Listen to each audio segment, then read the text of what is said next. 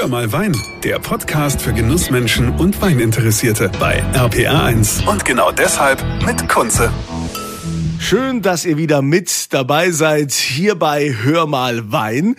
Heute sind wir in der Pfalz unterwegs. In der Pfalz bei einem Weingut, was ich schon vor ein paar Jahren auf dem Schirm hatte und war, es war die Corona-Krise, war so der Anfang der Corona-Krise, als ich so das erste Mal Kontakt mit diesem Weingut aufgenommen habe. Und da habe ich schon gemerkt, hey, die sind richtig gut drauf. Familienbetrieb, gerade so ein bisschen im Wandel, wo jetzt die, die Jugend auch mit das Zepter in die Hand nimmt.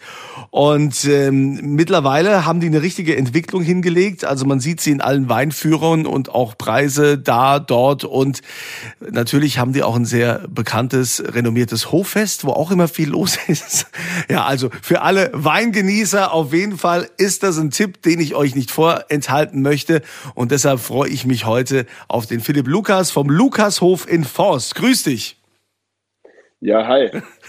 Philipp, mittlerweile ist es ja so, dass du so ziemlich hier quasi federführend im Betrieb arbeiten darfst. Wie kam es dazu, dass du jetzt äh, dich da daheim so extrem eingebracht hast? Es ist ja eigentlich immer so, man hat ja diese Diskussion, äh, habe ich ja immer, wo ich drüber spreche und frage, hey, wolltest du schon immer Winzer werden? Wurdest du da gezwungen oder bist du von alleine einfach so begeistert oder begeistert worden, dass du gesagt hast, das ist mein Ding? Ja, ähm, also ich muss sagen, ich wurde Gott sei Dank nie gezwungen zum, zum Winzer werden, weil ich sage immer, in die Landwirtschaft kann man niemanden reinzwingen, sondern das muss man, muss man leben von klein auf. Und ich habe tatsächlich ähm, in meiner Jugend auch viel Freiheiten genossen. Du weißt es ja schon mittlerweile. Ähm, ich bin ja relativ begeisterter Skifahrer nach wie vor und habe das früher ähm, ja mehr oder weniger professionell auch betrieben. Und äh, das wäre auch ein Weg gewesen, in denen ich einschlagen hätte können, bei denen mich meine Eltern und die ganze Family auch sehr unterstützt hätten. Aber ich habe mich dann doch irgendwann so mit 16 entschieden, so ich äh, mache mein Abi hier, mache äh, dann eine Ausbildung und dann Studium und äh, widme mich ähm, voll dem Wein, auch wenn ich nach wie vor äh, nach wie vor auch begeisterter Skifahrer bin. Und ich glaube, das war ein, ein cooler Weg, es war eine gute Entscheidung. Und ja, wie du, wie du richtig sagst, die letzten paar Jahre genieße ich äh, den fließenden Übergang, den, in dem wir immer noch voll drin stecken, aber wo jetzt schon mittlerweile der Haupt, ja, die Hauptverantwortung immer noch in Absprache mit den anderen, aber schon die Hauptverantwortung doch jetzt doch bei mir, bei mir immer mehr liegt, ja, auf jeden Fall. Also für diejenigen, die das, Weingut, also den Lukashof noch nicht kennen, soll ja immer noch so ein paar geben, die den jetzt nicht kennen. Also ähm, erzähl mal kurz was äh, zum, zum Weingut. Wie viel Hektar habt ihr? Was äh, macht ihr hauptsächlich? Wie lange gibt's euch schon? Ja, also wir, ich bin jetzt quasi die dritte, Schrägstrich, vierte Generation. Unser Weingut hier außerhalb von Forst für die, die das nicht wissen, wir sind 1962 sind wir ausgesiedelt, einfach aus Platzgründen, damals mein Großvater. Und ähm, mein Opa war damals Winzer, aber auch sehr lokalpolitisch engagiert. Also der war 36 Jahre Bürgermeister hier im Dorf und auch ein bisschen äh, über, überregional noch äh, ähm, aktiv in der Politik.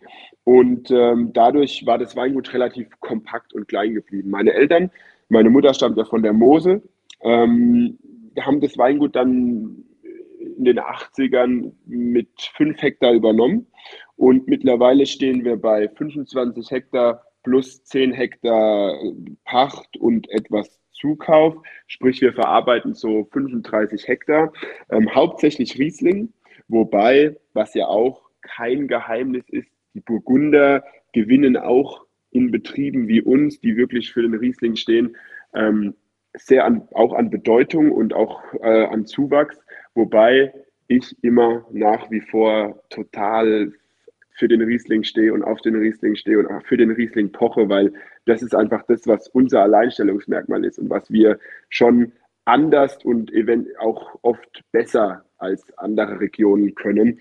Und deshalb also unser Hauptaugenmerk ist und bleibt nach wie vor schon auch der Riesling. Ja, wo, so, wobei ja. wir dann schon bei dem Thema sind, Riesling. Ich bin ja auch großer Riesling-Fan, aber äh, da gibt's ja immer die Diskussion, ah, wie lang können wir den Riesling hier überhaupt noch genießen? Hier Stichwort Klimawandel. Wie ist das bei ja. euch? Ja, du hast ja jetzt gerade ähm, 21er Rieslinge von uns und auch von anderen äh, probiert. Und 21 ist ja doch, zeigt ja auch mal wieder so ein wirklich ein richtig kühler, rassiger Riesling-Jahrgang. Und auch der 22er, wir haben gerade gestern mal so die ersten Cuvée-Proben gemacht und mhm. hochinteressant. Also es war ja doch bei uns eine sehr, sehr schwierige Ernte vom Wetter her, aber ich bin total positiv überrascht und begeistert, ähm, wie die Weine sich entwickeln. Sie werden anders wie 22, aber auch da, wir haben tolle Rieslinge. Klar, der Riesling ändert sich, das Klima wandelt sich.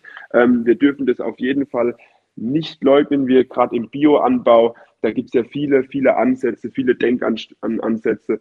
Ähm, aber wir dürfen uns da auf gar keinen Fall zu verrückt machen, sondern ich glaube, wenn wir uns darauf einstellen und sehr mit der Natur gehen und uns da mit über das ganze Jahr hinweg vom Rebschnitt beginnen, über Pflanzenschutz, über Bodenbearbeitung, über ganz viele Dinge, auch was der Wasserhaushalt angeht, ähm, da können wir auf jeden Fall, glaube ich, äh, auch in Zukunft sehr gut reagieren und auch noch Rieslinge in der höchsten Güte produzieren. Also ich glaube, also, und das sage ich jetzt so in meinem Jugend, noch jugendlich Leichtsinn, ich glaube, dass ich nicht erleben werde, dass wir kein Riesling mehr machen können. Also auf gar keinen Fall. Ja, ich muss sagen, also bei dem Riesling, was ich bisher so getrunken habe, ja, also egal jetzt von welchem Winzer da in der Pfalz, äh, da spüre ich auch nichts von wegen, äh, oh, da müssen sie aufpassen oder da mussten die ganz viel gegensteuern und noch sonst was mit ja. veranstalten.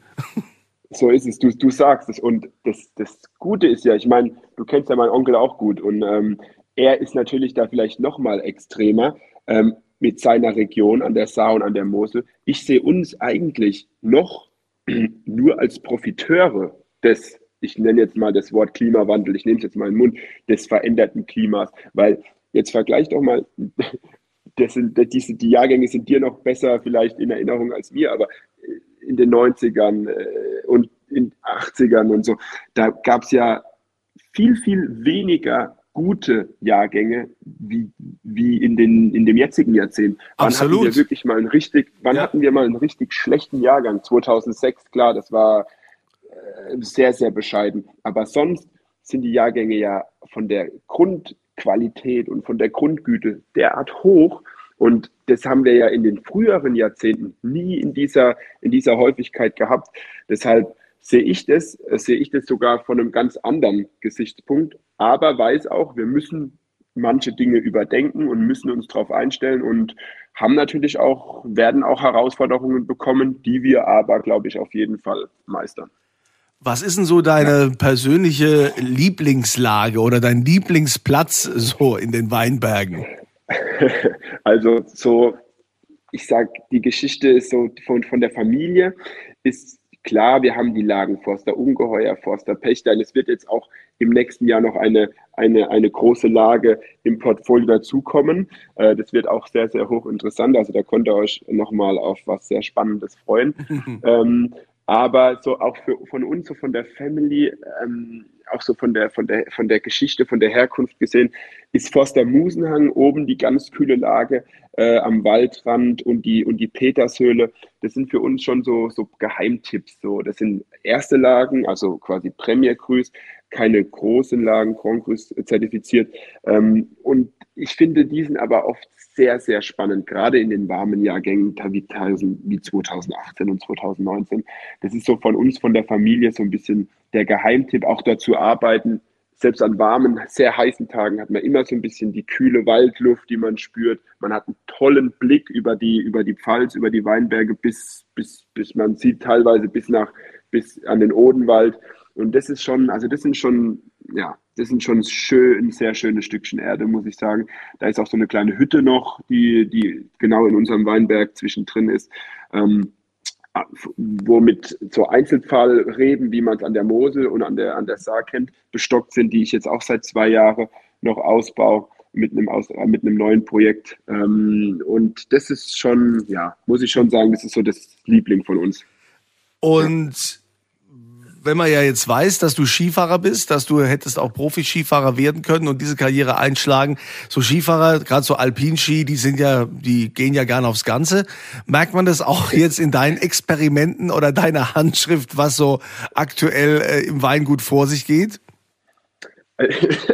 Also ich muss sagen, auf jeden Fall. Ich weiß auch, ich weiß, wo ich herkomme und äh, weiß es auch sehr zu schätzen und versuche auch wirklich jede Innovation, die ich habe, auf unserer gewissen noch jungen Tradition und auch Herkunft äh, zu basieren. Aber ich habe jetzt gerade so vier, fünf neue Projekte gemacht, die quasi auch so ein bisschen ein, ein, ein, anderes Label haben und so, die wir bei Gelegenheit auf jeden Fall mal probieren müssen.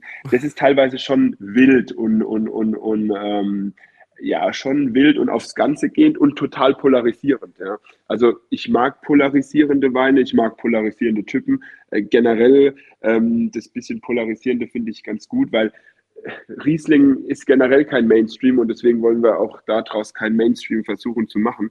Ähm, und äh, also ich, ja, würde ich schon sagen aufs Ganze, aber schon immer auch mit dem, mit dem Augenmerk, ich weiß, was unsere Stärken sind und waren und auch immer darauf aufbauend, auf jeden Fall. Es gibt ja mittlerweile immer mehr Winzer, die eigentlich so die klassischen Riesling-Betriebe, die jetzt auch um, ähm, umsatteln auf Chardonnay, die sich auch da äh, versuchen, Stichwort Burgund, ne, weil ja klar, die, die, Fran die Franzosen mit ihren unfassbar teuren und einzigartigen Burgundern, da will man in Deutschland zeigen, das können wir auch und will da, will da schon ein bisschen rankommen. Ne? Das ist ja immer so dieses, dieses Ziel, da an die Burgunder ranzukommen. Äh, wie macht ihr das mit Chardonnay? Also Chardonnay, ich, ich, liebe Chardonnay und ich liebe Chardonnay, vor allem, wie du es schon gesagt hast, aus dem Burgund. Leider ist es halt äh, doch oft ziemlich teuer, aber es ist, es ist ein geniale Weine, es ist, es ist ein Traum. Ähm, ich, wir probieren das auch, also wir machen auch Chardonnay, ähm, aber Chardonnay nicht jetzt so Burgund äh, nachgemacht, sondern mit unserem ganz eigenen Lukashof-Stil. Ähm, und da muss ich auch ehrlich sagen, was dann die höchste, allerhöchste Güte an Chardonnay angeht, das versuche ich nicht zu machen, weil du weißt ja, wir sind Mittelhart, Forst, Deidesheim, Wachenheim und wo wächst Chardonnay am besten auf Kalk und auf Löss und auf bisschen schwereren Boden. So die Burgunder brauchen einfach immer ein bisschen mehr Futter. Ähm, wir haben die, die Böden nur ganz vereinzelt. Deshalb versuche ich schon, unsere wahren Stärken absolut äh, nach wie vor auf der Riesling ähm, zu fokussieren, weil das halt auch einfach unsere, weil wir hier die perfekten Voraussetzungen dafür haben.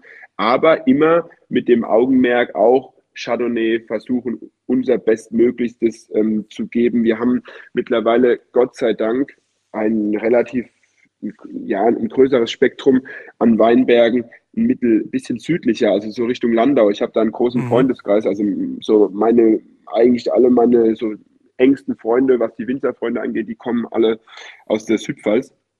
Ähm, und da habe ich dann viele Kontakte dahin und habe Gott sei Dank für unseren immer größer werdenden Burgunderbedarf konnte ich mich da äh, mit, mit Weinbergen und mit Pachtverträgen und so ganz gut aufstellen, weil einfach dort unten, was ja auch kein Geheimnis ist, sind die besseren Voraussetzungen, vor allem vom Boden her für ja. die Burgunder. Mhm. Und ähm, deshalb versuchen wir da schon ähm, auch da das Allermaximum rauszuholen.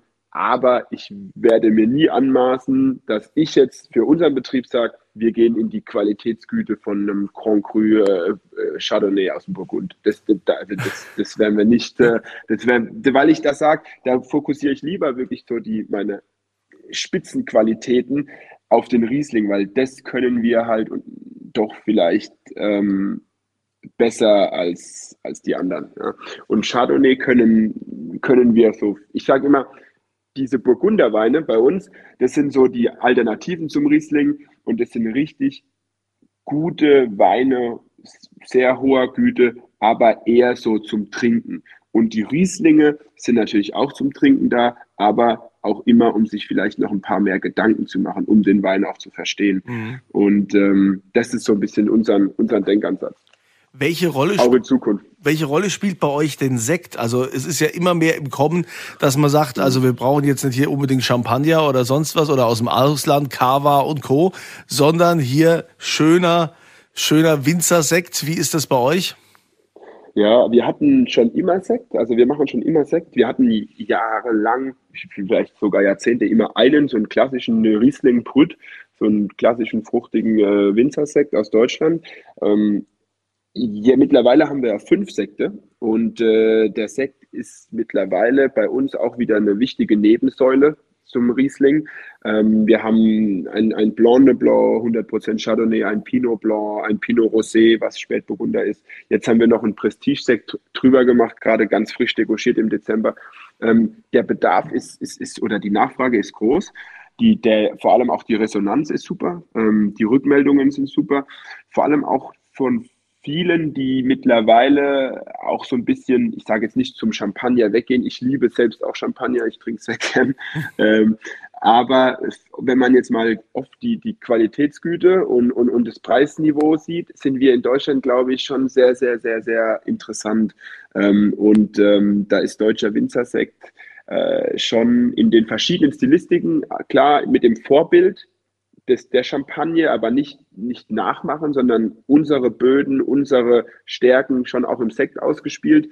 Ähm, aber klar, vom, vom Ausbaustil, von, von der Vinifikation und so kann man sich da, glaube ich, schon einiges auch so ein bisschen ähm, abschauen und so ein bisschen was von lernen. Deswegen war ich auch, ähm, auch im Praktikum in der Champagne bei einem befreundeten äh, Champagnergut von der Familie, weil das doch sehr, sehr interessant ist, teilweise die Vorgehensweisen. Und ich glaube, auch dadurch haben wir so in den letzten Jahren auch Sektprodukt, durch die Sektproduktion schon auch profitiert. Ähm, einfach durch, den, durch das bisschen die Erfahrungen, die ich da gesammelt habe.